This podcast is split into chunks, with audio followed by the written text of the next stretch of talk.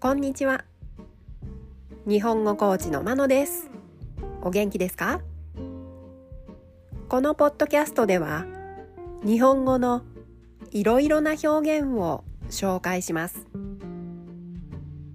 このような表現を知っていると相手が言っていることがもっとわかるようになりあなたが言いたいことがもっと言えるようになります。今週は敬語を紹介します。今日は聞くの敬語です。3つ紹介します。お聞きする。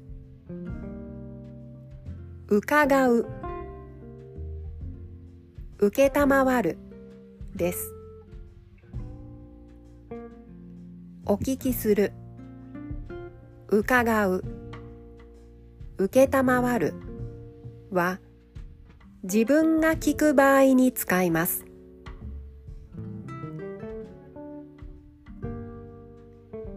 例文です。1ちょっとお聞きしたいことがあるんですが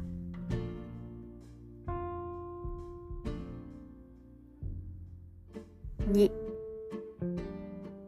その件は先ほど中山さんから伺いました。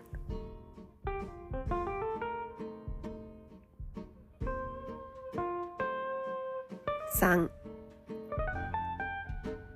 ご注文があれば承ります。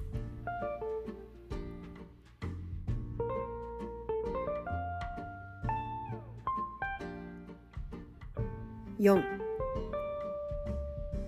プロジェクトの概要を伺ってもよろしいでしょうか？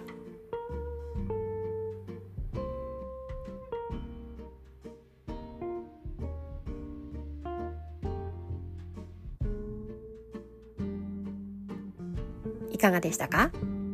次回も敬語を紹介します。では今日はこの辺で。さようなら。